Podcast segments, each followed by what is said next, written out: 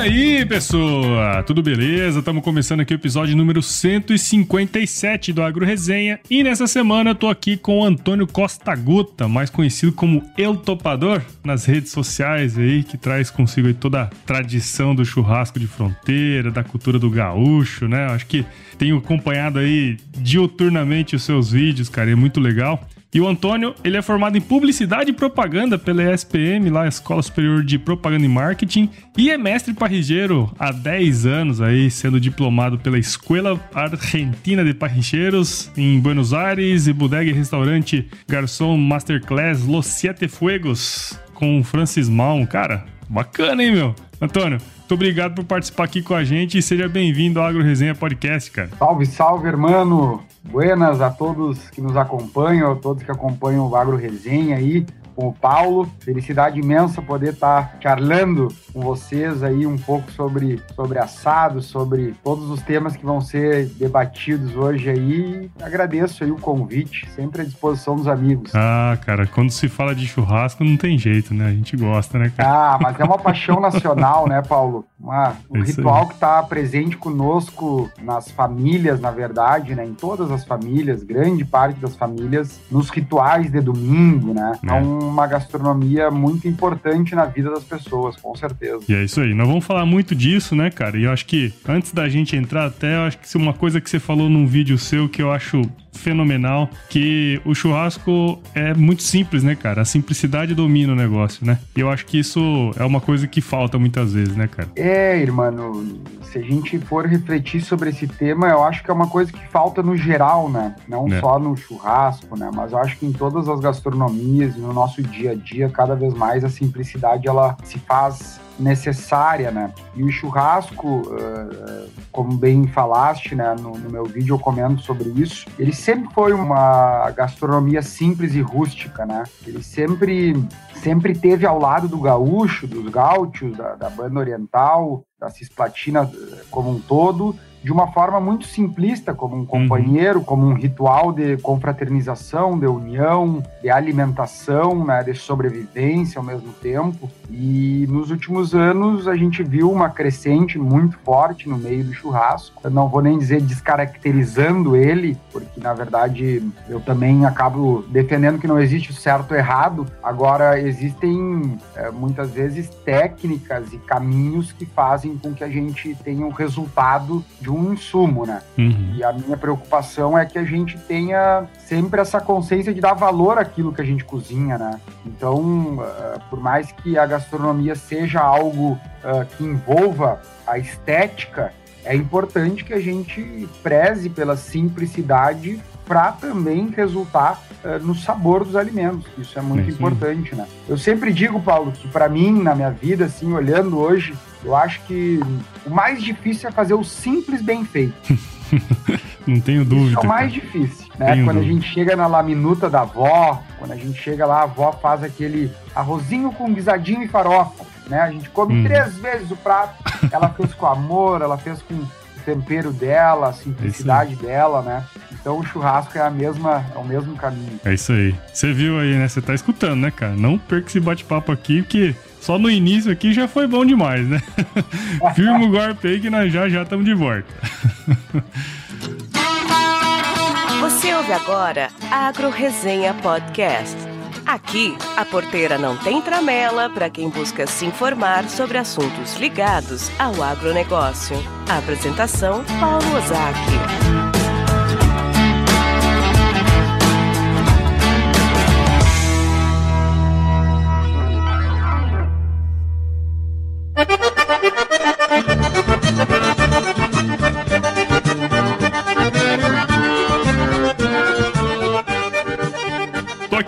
Volta com o Antônio, El Topador. Pra gente começar essa resenha aqui, cara, tem como contar um pouquinho da sua história aí pra gente? Sabe que o El Topador, é o meu nome artístico, ele nada mais é do que contar a minha história de vida, né? A todo lugar que eu vou, quando me disponho a cozinhar para alguém ou, ou ir em algum festival, na verdade, eu tô contando a minha história de vida, né? Eu sou nascido em Santana do Livramento, fronteira com Ribeiro, Uruguai, uh, uma cidade, uma região uh, de muita história, de muita luta, de muita peleia, de revoluções, de embates, né? Uhum. Uh, que, na verdade, construíram e formataram uma identidade muito própria de um gaúcho de fronteira, né? Que a gente chama lá do doble chapa. Então, a minha avó é nascida em, em Montevidéu, então eu, eu, tive a oportunidade de ter a cidadania uh, uruguaia também através do meu pai, né? Então somos doble chapa. Uhum. E essa proximidade, para quem conhece a fronteira, é, a gente tem uma liberdade muito grande em passar para o outro país, para o país vizinho, né? A minha cidade, ela, ela foi batizada há muitos anos como a fronteira da paz, né? onde reina a harmonização entre os hermanos, a cordialidade e a troca de culturas, né, que acaba fazendo uma mescla interessantíssima, Paulo, né? E eu, como eu topador, acabo viajando para diversos lugares e as pessoas muitas vezes me perguntam, mas tchê, topador, por que que hora tá falando em português, hora tu traz um espanhol, hora vem o portunhol? Então, na verdade, é essa mescla, né, que a a minha, a minha região tem uma característica geográfica muito interessante, com um peso histórico muito forte, né? Tiveram muitas, muitas, como eu comentei, muitos embates, muitas guerras na região, né? Uhum. Muito, muita disputa sobre território, grande parte da quando a gente começou lá na história falar história da América em Seis Marias, já existiam várias fazendas lá. Então é uma é uma cidade muito emblemática e na verdade acabei vindo para a capital Porto Alegre para estudar, assim como várias pessoas do interior, né, que buscam uh, um, um, estudo de um pouco um pouco mais uh, qualificado. Acabei me formando em publicidade e propaganda pela SPM e conforme a vida foi me abrindo os caminhos, determinado momento eu vi que eu queria viver de uma forma um pouco mais verdadeira, de um, uma forma um pouco mais é, simples e fazendo aquilo que eu sempre gostei e sempre me dispus a fazer, que é cozinhar, né? Fazer uhum. churrasco para outras pessoas, né? Como diria o, o, poeta, escritor Mia Couto, cozinhar é uma forma de amar os outros, né? Então, uhum. uh, em seis anos atrás, eu resolvi largar a minha carreira de publicitário e criar o projeto O Topador, que nada mais é do que contar toda essa história em forma de fogo, em forma de assado, em forma de, de cultura e muitas charlas. E mate, né, irmã? Mate, mate. Tá sempre. não pode faltar, né, cara? um bom gaúcho não falta o mate, né? Para finalizar, hoje eu, eu resido em Porto Alegre, tenho uma casa de eventos aqui, que é a mesma casa onde eu moro. Uh, gosto dessa proximidade com as pessoas, uh, sinto que uh, a gente está caminhando para um mundo onde cada vez mais as pessoas vão buscar isso, né? Buscar uma conexão, além só da gastronomia, além só do ato de comer, mas sim o ato de confraternizar, né? Então tenho um, diversos outros projetos, né? Não, não vou me alongar, mas tem é, projetos, cursos online, workshops, é, Desbravando, que é um projeto aí que a gente busca desbravar algumas regiões e contar um pouco de é, gastronomia, cultura e história. E mais outras coisas, né, aí, né? A gente vai mexendo, né, cara? A gente vai indo. e, cara, você falou uma coisa aí que eu acho que é até um, um ponto que eu queria trocar uma ideia com você que você, nos seus vídeos, particularmente, também no Desbravando, você sempre fala isso, né, cara? Que os parrilheiros, na verdade, eles são os intermediários do fogo, né? Que, no fundo, o fogo sempre teve ligado com essa questão das relações humanas, né? Que a gente pegar aí é uma relação histórica, né, cara? Desde o tempo das cavernas lá que o pessoal no fogo juntava e foi daí que, né, o fogo, na verdade, fez com que eles pudessem cozinhar a carne e a carne fez com que o cérebro desses,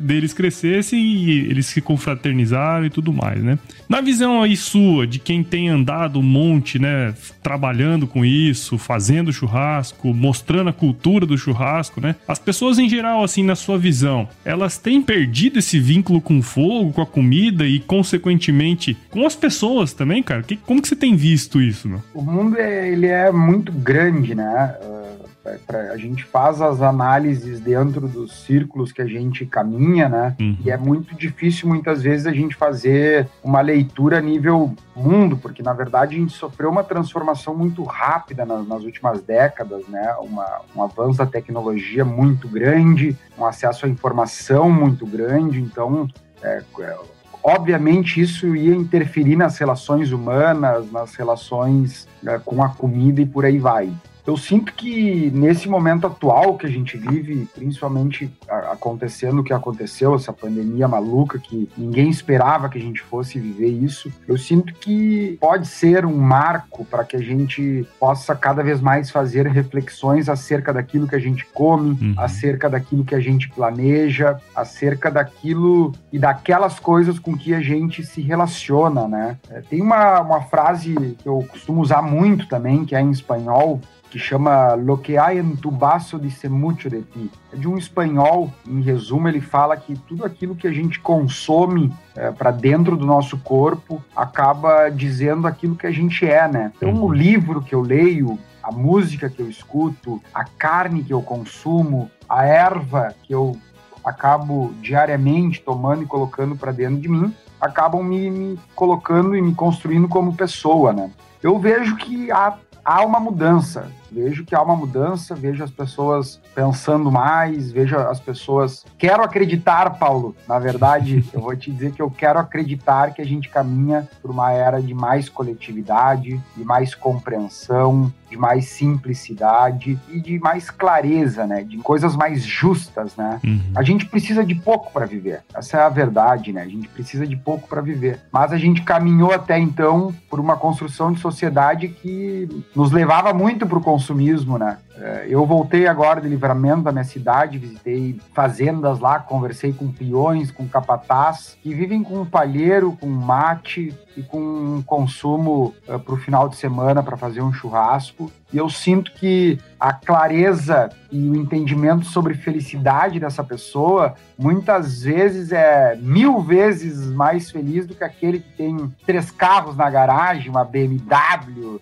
oito é, jatinhos e por aí vai, né? Então Sim. eu acho que hum, a vida tá aí para nos mostrar cada um vai escolher o seu caminho, mas essa conexão com o fogo, voltando a, ao teu questionamento, ela é milenar, bem como tu dissesse. O fogo ele acaba transformando tudo, os alimentos, transformando os minérios, transformando o, o, próprio sabor de, de, dos alimentos, né? A conexão com ele é muito, muito, muito importante. Eu vejo ainda muita gente, que é uma, uma coisa que eu brigo, eu vejo ainda muita gente jogando bituca de cigarro no fogo, um papel uh, com batom, ou palito Joga. de dente, que tá com aquele dente meio cariado já aos seis meses, e joga no fogo, né? é importante a gente cuidar dele, porque é ele que assa os alimentos, né? Então é. o sabor vem dali. A gente tem que tratar ele como uh, os homens da caverna nos tratavam, né? Como tu disse, é, é, o, o, fogo é um, é um elemento da natureza, um elemento talvez o mais importante, junto com a água, né? Eu tive a oportunidade agora de fazer o ritual da erva mate, perto das hum. missões, das, da, dos sete povos das missões, e o fogo, para eles, né, e nós estamos falando em 400 anos atrás, 500 Sim. anos atrás, uhum. era o que comunicava com as outras tribos, né? Se havia uma ameaça, os índios queimavam ossos no, no fogo para avisar que tinha uma ameaça e que era necessário se cuidar, né? É. E ele nos acompanha aí no assado e é muito importante a gente ter esse ritual sempre claro e sempre com respeito ao fogo e respeito à comida, né? É, eu costumo brincar aqui, cara, que é, nunca se teve tão preocupado com a comida nos dias de hoje, né? E nunca se soube tão pouco sobre ela, né? Eu acho que um pouco do seu trabalho é mostrar isso, né, cara? Pô, eu não tô fazendo simplesmente uma carne pra você comer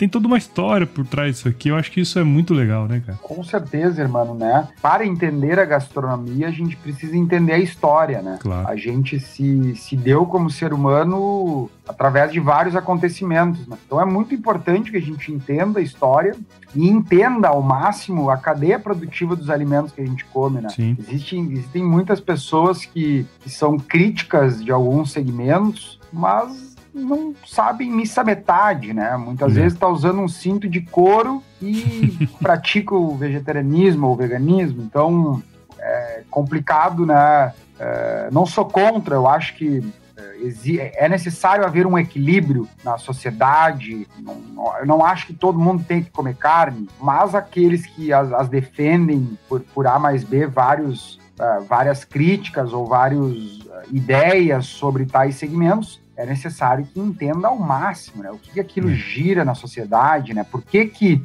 se deu daquela forma uh, uh, esse crescimento tão grande, né? Então, tudo tem explicações por trás, né, Paulo? Eu acho que esse é um ponto super interessante que eu queria chegar, que você comentou aí, né? A gente tem uma doença crônica na, no agronegócio aí, que é essa questão da comunicação com a sociedade, né? Que é muito disso que nós estamos conversando aqui. E uh, as iniciativas que muitas vezes surgem para comunicar o agro, muitas vezes é uma iniciativa que comunica o agro pro agro, né? Então, quer dizer, é, você tá no, no estádio que só tem uma torcida, né? Você vai lá e grita pra torcida ali, o cara grita pra você, né? E eu acho que no, no seu trabalho eu percebo que a essência dele é muito de contar essa história, como você comentou, né? Contar a história por trás da carne, para quem não é do agro, especialmente. E aí eu acho que seria legal se você pudesse compartilhar com a gente sua visão, né? Primeiro, sobre essa comunicação do agro como um todo e também o quanto essa relação, porque assim, a história conta muito sobre a gente também, né? Você é publicitário e eu queria entender também como que isso te ajuda no processo, essa formação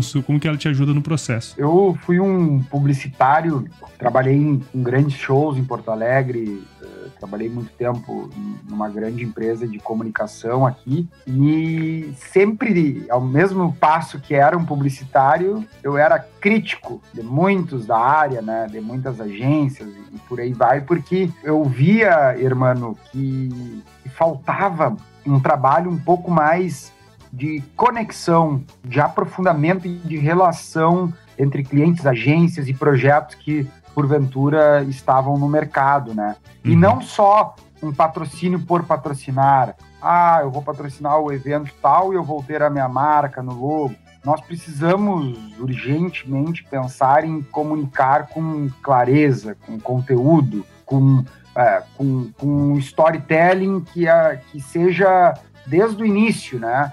Não, a, a, gente tem que entender o quão complexo é, irmão, é, comunicar qualquer coisa é complexo, uhum. né? A gente sempre fala que todo mundo é vendedor, que todo mundo precisa se comunicar, mas é, é uma linha muito tênue, porque tu tem que estar tá muito bem calçado de informação, tem que ter lido muitos livros, tem que ter entendido muito sobre o comportamento do consumidor, porque o cara que vai receber essa comunicação, muitas vezes ele não sabe nada, então é, é delicado, né? Eu acho que cada vez mais as comunidades, eu tenho falado muito sobre isso em algumas palestras sobre empreendedorismo que eu venho dando, as comunidades cada vez mais elas vão ser eh, também pilares, né, embaixadores de comunicação de cada segmento, né? O que eu faço dentro da minha comunidade autopador é comunicar para essa comunidade o meu jeito de ser, a cadeia produtiva que eu me envolvo, e esses caras da minha comunidade, eu te dou certeza porque eu converso com todos, e eu já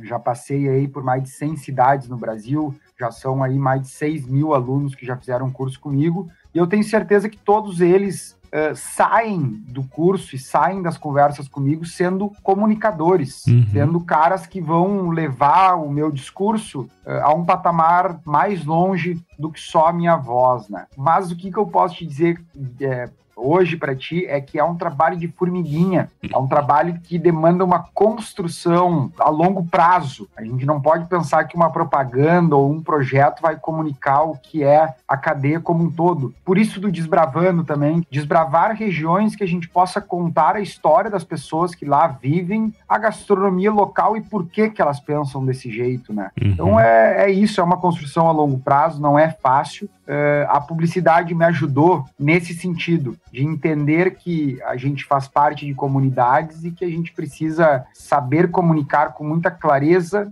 e a longo prazo. Né? As marcas mais sólidas que a gente conhece no mercado, elas são marcas que contam histórias por décadas, né? contam histórias diárias, né? semanais, mensais, com, de novo com muita simplicidade e com muita humildade, irmão. E é essa segunda palavra também é muito importante. A gente tem que acabar com o estrelismo de vários meios e de vários segmentos. A gente tem que cada vez mais procurar ser simples e humilde, que o retorno ele vai vir e a gente vai ser mais claro. Né? Somos todos pessoas normais, humanos, da, advindo da mesma raça, da mesma é, história, e a gente tem que estar tá aí para se ajudar, para ajudar o planeta, para ajudar as pessoas que têm fome e com certeza assim a gente vai fazer um mundo mais justo e melhor, né? Você tocou num assunto aí que faz a gente refletir bastante, né? Porque a gente vive numa, numa era de redes sociais, tudo a milésimos de segundo do, do clique, né? E quando se fala em, em longo prazo, cara, puta, a turma tem uma preguiça de longo prazo, né, cara? Ai, e...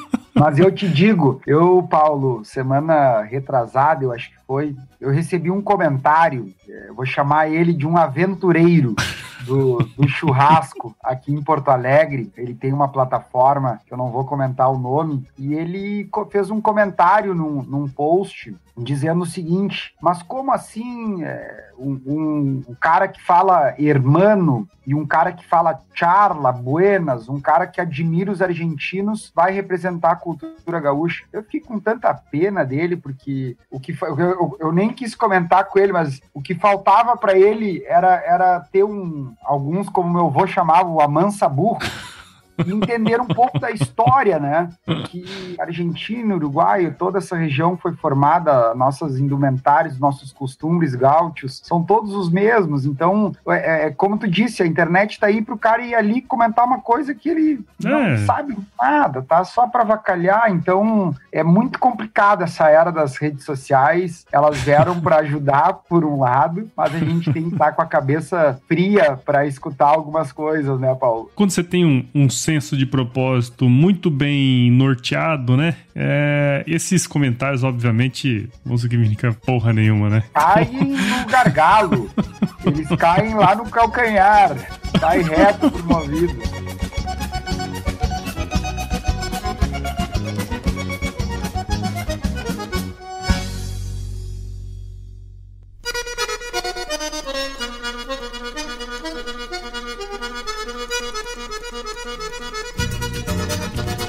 Você tinha uma carreira aí na, na, publicidade e tudo mais, né? E de repente essa vontade de fazer o que você quis fazer é, acendeu e, porra, você tá aí há seis anos e hoje nós estamos aqui conversando. Tudo depende de uma decisão que a gente toma no momento que a gente quer se encontrar também, né? É, e tudo isso, quando você envolve comida, história, especialmente aí no sul, que eu sei, cara, tanto que as pessoas gostam da história e é uma coisa que eu, particularmente, tenho até uma invejinha branca, sabe? Porque porque é legal demais, cara. Você chegar, pô, você vai lá no Parque da Redenção, tá todo mundo lá com seu mate, aí você chega lá, tem a água quente água fria. Cara, isso é cultura e, e, e é legal, cara. Então, é, eu fico muito feliz quando vejo projetos assim como o seu, viu, cara? A nossa cultura é uma cultura muito vivida ainda, né? É muito muito acesa, né? A gente está tendo agora a primeira vez em décadas que a gente não tem o nosso desfile da Semana Farroupilha aqui. E isso é, um, é uma dor no coração dor, de todo né? gaúcho, não poder encilhar o seu cavalo,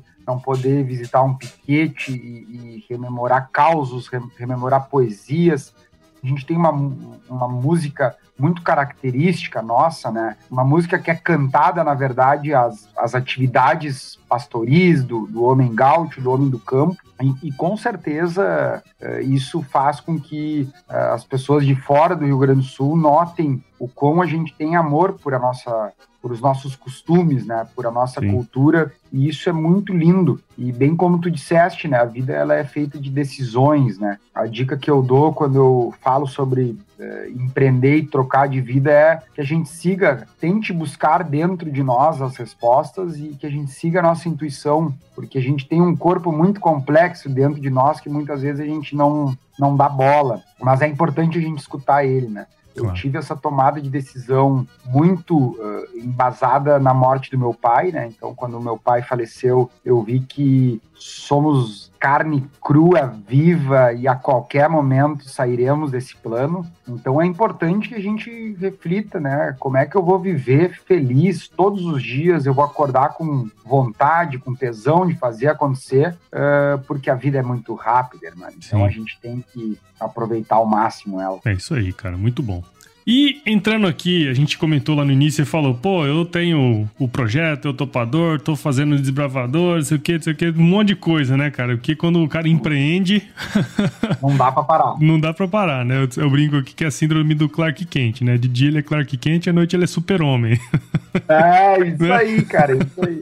E aí, cara, você falou que você distribui os conteúdos, você trabalha em outras frentes aí também. Então, seria legal se pudesse contar pra gente um pouco, né, sobre o que envolve o seu trabalho, além dos, disso que a gente já comentou, né? E também o que você espera aí pro futuro, de, de planos, projetos. É, hoje eu costumo dizer que o projeto O Topador, ele é uma multiplataforma de, de conteúdo, de experiências, né? É, a gente atua aí com consultorias, com eventos. A gente já fez casamento para duas pessoas, para ter ideia, né? E isso é muito legal porque quando veio essa demanda desse casal, eu perguntei, eu não entendi na verdade, né? Vocês querem, vocês querem uma janta? E eles sim, a gente quer uma janta tua, a gente segue há cinco anos e a gente gostaria de casar com um assado, né? Então, Caraca, ali, ali eu top, vi que, na verdade, o projeto Topador ele faz parte da vida das pessoas. As pessoas realmente conseguem, e eu fico muito feliz porque eu quero passar isso, né? É como eu quero que a mensagem chegue. É, eles conseguem entender que existe uma essência, uma verdade por trás muito forte que acaba.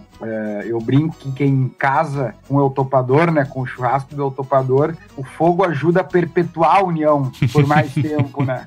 Porque eu sou um cara que entro em alquimia com o fogo, literalmente, né? Então a gente é, faz eventos de todas as frentes, de casamentos para 450 pessoas, a, a, a, esses eventos únicos.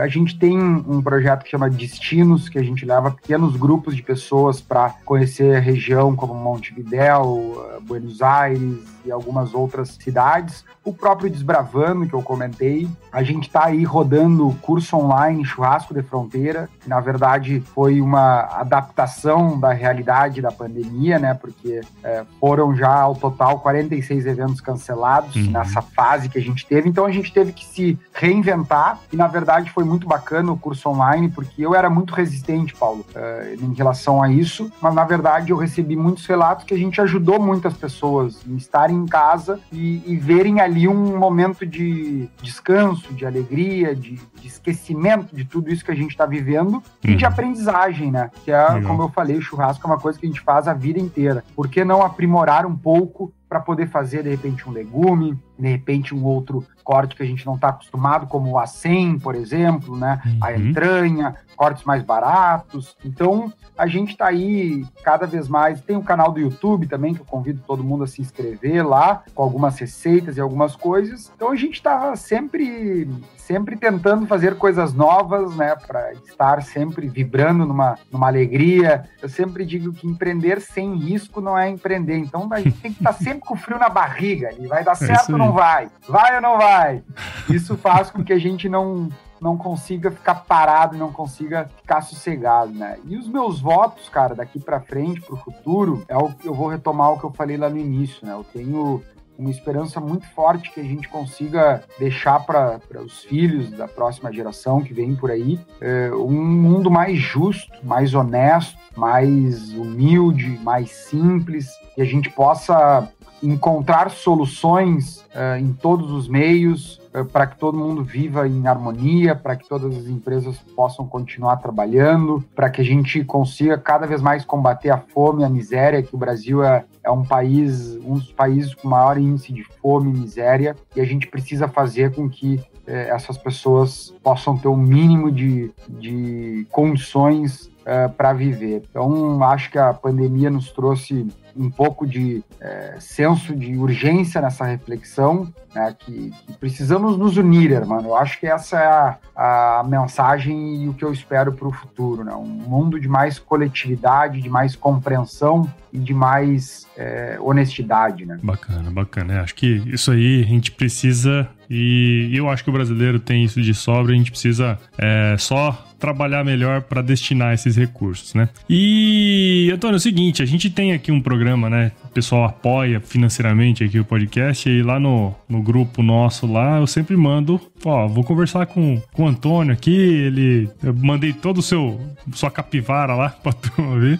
e aí, o Ângelo Zelame, que tá sempre aqui com a gente no podcast, é apoiador do podcast também, ele aqui, ele mora aqui em Cuiabá, mas é de, do Rio Grande do Sul também, da da enorme e megalópole espumoso. Aí dá, mano, velho. E ele fez uma pergunta aqui interessante, acho que de alguma maneira você respondeu ela aqui, mas é, deixando bem claro, ele falou assim: qual foi a fonte de inspiração e a essência para realizar um trabalho tão bacana? Irmão, sabe que a fonte de inspiração foi como eu comentei, né, teve um marco que foi o falecimento do meu pai que me fez com que eu refletisse um pouco mais sobre a vida e pensasse um pouco mais na minha história, né? A minha história, é, desde piar, assim, em vez de enquanto alguns amigos iam para praia no verão, eu ia para campanha, né? Então eu chegava lá em dezembro, o meu avô me, me, me pesava quantos quilos eu tava. Geralmente eu sempre fui magro, né? E ele dizia, bueno, até março aqui nas lidas campeira de gado, tu tem que engordar 10 quilos. E aí era leite de manhã, leite meio-dia da vaca, e não tinha refrigerante, não tinha doce, comia isso, comia aquilo. Então eu, eu passei a. Quando eu comecei a entender é, a vida, digamos assim, eu passei a dar valor mais para minha infância, valor mais para minha cidade, para a construção da, da, da, minha identidade, da minha personalidade como homem, como pessoa, né? E quando eu olhei para trás e, e, passei a, a tentar descobrir é, a minha essência, eu vi que a minha essência estava dentro do churrasco, dentro do campo, dentro do agro, dentro de todos esses costumes simples que é ser gaúcho, né? Que é ser gaúcho que é ser da, da, dessa banda aqui de baixo, né? É um povo que foi é, crescendo através do campo. Então, uhum. quando eu olhei, na verdade, para a gastronomia do churrasco e vi que ninguém trabalhava é, o conceito, né? Tinha alguns assadores, muitos mais velhos, né, do que eu, mas ninguém trabalhava conteúdo. Na verdade, eu acho que ainda ninguém trabalha como eu é. trabalho, a questão de conteúdo pro lado mais da cultura e da história, né? Porque para tu trabalhar com isso, tu precisa ter propriedade, tu precisa ter nascido nessas regiões, tu precisa ter vivido elas, né? Tem alguns que tentam encenar, mas a gente vê que não é a mesma coisa, né? A gente precisa estar tá isso dentro do nosso DNA, né? Então, quando eu vi que eu era uma figura que podia fazer esse trabalho, daí veio a inspiração de contar minha história de vida, de contar a história de vida de muitas pessoas, na verdade. Né? Uh, e daí nasceu o Topador e graças a Deus ele perpetuou em meio às brasas e chamas do assado. E se Deus quiser, adelante el fuego para várias e várias décadas à frente. Isso aí, cara, muito bom. E só para te dar um alento aí, eu sei que muita gente já fala isso para você. Certamente você passa isso, cara, nos vídeos, nas coisas, nos conteúdos que você que você trabalha, né, cara? Então, é uma coisa que eu falei, meu, eu vi esse cara, eu preciso trazer esse cara aqui, que ele precisa falar isso tudo para minha audiência aqui, pro pessoal que escuta o podcast, né? Sem essa de bairrismo, né? Não tem nada a ver, eu acho que é, não, não eu tem, acho que a ideia é justamente essa meu, tem formas e formas da gente se comunicar e a que você faz é muito autêntica e eu, e eu gosto de coisa autêntica. Então, por isso que você tá aqui. E já de antemão, eu agradeço, cara, você liberar o seu tempo para participar com a gente aqui no Agro Resenha. Eu tenho certeza que quem escutar esse episódio vai sair muito mais energizado aqui, né, cara? Porque você tem essa energia bacana dentro de você. Então, muito obrigado e parabéns aí pelo seu trabalho. Eu que agradeço, irmão. Mando um saludo apertado a todo mundo da audiência aí do, do Agro Resenha com o Paulo. Sempre muito bom poder falar e, sobre o projeto e relembrar algumas, alguma, alguns causos que a gente vem aí nesses últimos anos construindo e fico à disposição aí, irmãos, em todas as plataformas. Espero estar visitando a região de vocês aí logo. Com certeza, com certeza. E como que a galera aqui do AgroResenha pode acompanhar o seu trabalho, cara? Irmão, vão todos nos encontrar aí no Instagram com o arroba eltopador, né? EL Topador, El Topador como em espanhol. Facebook, no YouTube também tem o canal lá El Topador. A gente está agora com o Desbravando, estamos jogando os conteúdos tudo lá. Então, se vocês quiserem saber um pouco sobre Rio Grande do Sul, acessem lá o canal do YouTube El Topador. E de antemão já vão conhecer quatro regiões distintas do Rio Grande do Sul com características diferentes vai ter churrasco na vala, vai ter parrijada, vai ter churrasco fogo de chão. Então a gente consegue entender que são diversas as maneiras e a gente tem que respeitar e admirar cada uma delas, né? Fazer aquela que a gente gosta, sem bairrismo, sem, sem nenhum, uh, nenhuma frescura aí de, desses temas aí que muitas vezes envolvem nosso estado aí, né, irmão? E também o nosso site, né, no www.topador.com.br, ali tem umas informações, algumas fotos, e vamos estar sempre à disposição da audiência aí. Muito bonito o site, por, por sinal, viu? Parabéns. Valeu, Muito legal. Muitas graças. E viu, agora vamos para uma parte também que é super importante aqui desse podcast, que é o nosso quiz. Vamos lá? Vamos lá, vamos lá. Então vamos. Quiz! Qual a sua música antiga predileta, cara? Opa! Cara, tem uma música que eu me emociono cada vez que eu falo e cada vez que eu ouço, que ela é uma música antiga muito bacana para a audiência escutar, que é de Dante Ramon Ledesma. Ela se chama Orelhano. Orelhano. Orelhano. Dante Ramon Ledesma. Conta Beleza. a história aí de, de, de, um gaúcho que transitava em algumas regiões. Aí eu vou deixar só esse spoiler para a galera ir buscar lá e ver o que, que, acha dessa linda música aí antiga. Beleza, o pessoal vai estar tá escutando aí, viu? Ah, isso aí, tem que escutar, tem que escutar. En el tren de la frontera del lado de Uruguayana, venía viajando para los pagos de Santa María, sentado junto al negro de la gaita, un paisano de bombacha, alpargata y boina negra. No se sabía de dónde era, pero cuando le pidieron la identidad, respondió despacito, me identifico con la paz y vengo a cantar bajo su bandera. Orellano de Maracaicinal, fulano de tal, de charlas campeiras, mezclando fronteras, retratan estampa, rigores do Pampa e serenas maneiras. Orellano, tamanha energia chama, tamanha importância cultural chama Colônia de Sacramento. Colônia de Sacramento. Lá no Uruguai, de frente para Buenos Aires, um lugar que foi é, estrategicamente muito disputado pela coroa portuguesa e espanhola, é, um lugar que, que participou de vários tratados importantes, né? E um lugar que respira ainda uma simplicidade muito bacana muito sou, sou, muito grato, já fui algumas vezes lá. Direto eu tô pelo, pelo Uruguai. Me considero uruguacho também, porque nasci numa região que, que o hospital é duas quadras do Uruguai, né? Então eu, eu brinco que eu saí do, do hospital e já fui comer um pancho em Ribeira. Então, uh, esse é o lugar aí talvez o mais legal que eu já tenha visitado. Não, é bacana mesmo. Eu pude, eu tive a oportunidade de visitá-la também. Fui no museu do Azulejo, fui no museu do Portugal ah, é, lá também. Muito bonito, cara, muito bacana. Bom, né, essa aqui é chovendo molhado, né, cara? Na cozinha, qual que é a sua especialidade? Vai, mano. Eu gosto, eu gosto mesmo é de fazer uma massa. Não, eu, eu trazendo para trazendo para gastronomia do fogo, né? Eu, eu gosto assim na parrija, eu gosto muito de fazer um, um assado de tira, né? Que é a costela. Uhum. Para mim a costela é, é, o sabor que é o corte que representa a, a anatomia bovina, né? Uhum. Ali é onde a gente consegue é, é, sentir o sabor do pasto, o sabor daquele animal que ruminou, né? Ali a gente consegue entender, na verdade, a gente fala muito em terroir do vinho, eu falo também no terroir da carne, né? É nesse corte que eu consigo, talvez, diagnosticar da onde que esse animal vem, qual raça é e por aí vai. E no, e no fogo de chão, não podia ser outro corte, é a costela também, né, que eu gosto de fazer ela lentamente aí para ter um resultado bacana. Então, essa, esses dois modos de fazer aí é o que mais eu gosto de fazer. Legal, bacana. Uma vez eu recebi um grupo de gaúchos aqui em Mato Grosso, né? No instituto que eu trabalhava.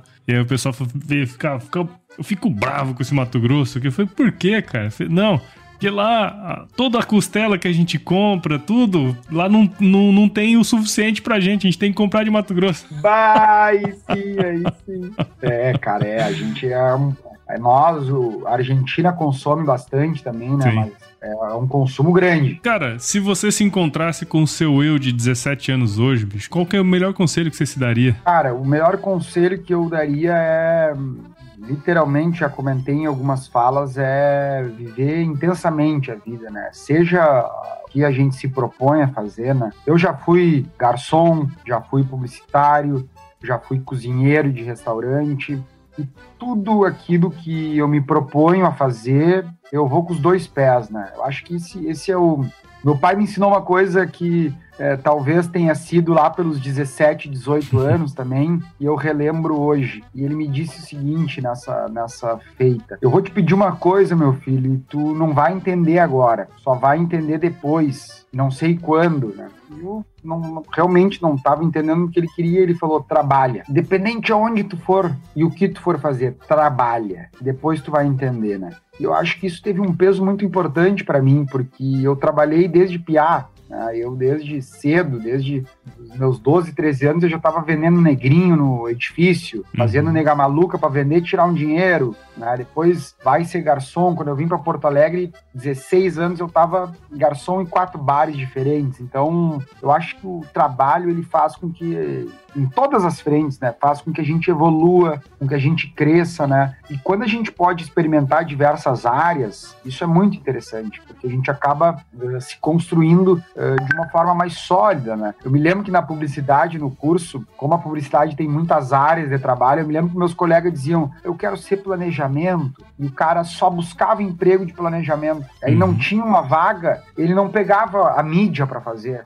Só que com 20 anos, 17, 18, nós não sabemos ainda o que a gente quer. Tem que deitar, então né, é cara? importante que a gente pô, vai trabalhar na mídia, cara, trabalha no financeiro, né, trabalha no planejamento. Hoje, como eu topador, há 5, 6 anos, eu sou tudo na empresa. Sim. Eu sou planejamento, eu sou estratégia, eu sou financeiro, eu sou administrativo, e isso faz com que a gente possa ter tomadas de decisões melhores. Então, se eu olhasse para o meu eu há 17 anos, eu diria a mesma coisa que meu pai me disse, que é trabalhe, irmão. É isso aí. Muito bom, cara. Gostei demais no nosso bate-papo aqui, viu, Antônio? E só para finalizar aqui, uma pergunta meio fora do, do plano aqui, mas é, você tem o costume, cara, de escutar podcast? Já tinha ouvido falar da plataforma antes? Como é que é? Cara, tu sabe que não. Eu vou te ser bem sincero, eu não escuto. Eu, e o meu irmão, meu irmão é um historiador, mora em Madrid, faz escreve um belíssimo trabalho também sobre a história gaúcha lá e me fala direto,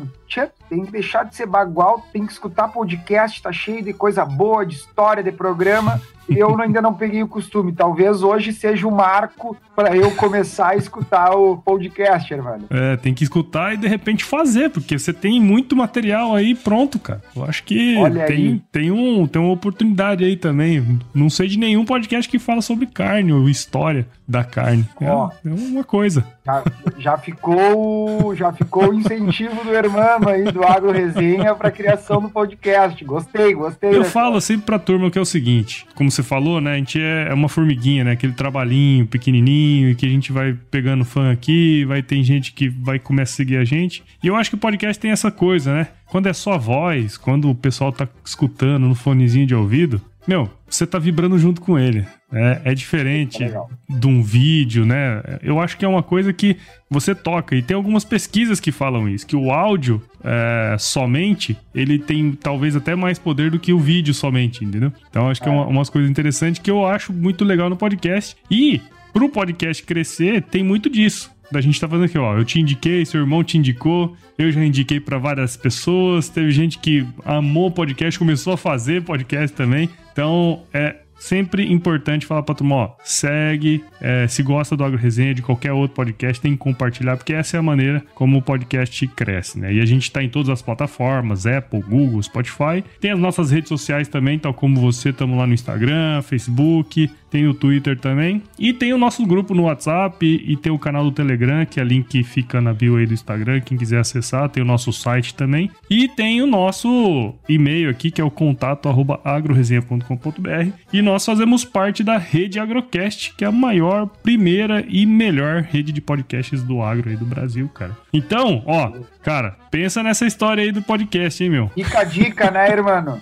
Vou pensar, vou pensar. Vou contar com a tua ajuda aí também. Oh, sem dúvida. E, cara, é pra gente finalizar de verdade agora mesmo. Muito obrigado. Gostei demais desse bate-papo aqui. Hoje foi uma manhã muito auspiciosa, como diria. Né? Foi muito legal estar aqui com você, viu, meu? Que legal, irmão. Fico feliz também que, que pude agregar essa manhã aí, essa machada, essa charla. E quando tiver pelo, pelos pagos do sul aqui, prende o telefone que nós armamos um assado. Com certeza. Ah, não vai faltar. E você também vai ter que vir aqui pro Mato Grosso, né? Fazer um assado aqui. Aqui a turma gosta também. Essa aí, essa junto com o podcast nós vamos ter que armar. Vamos, vamos. E cara, quando você tiver aí, ó, com a turma sua, né, que quer aprender mais sobre carne e tudo mais, sobre os cortes, sobre como mexer com fogo, você vira pra eles e fala assim, ó, se chover não precisa molhar a horta. Os caras vão amar. Isso é um, um ensinamento. Aí tu veio, mano, velho.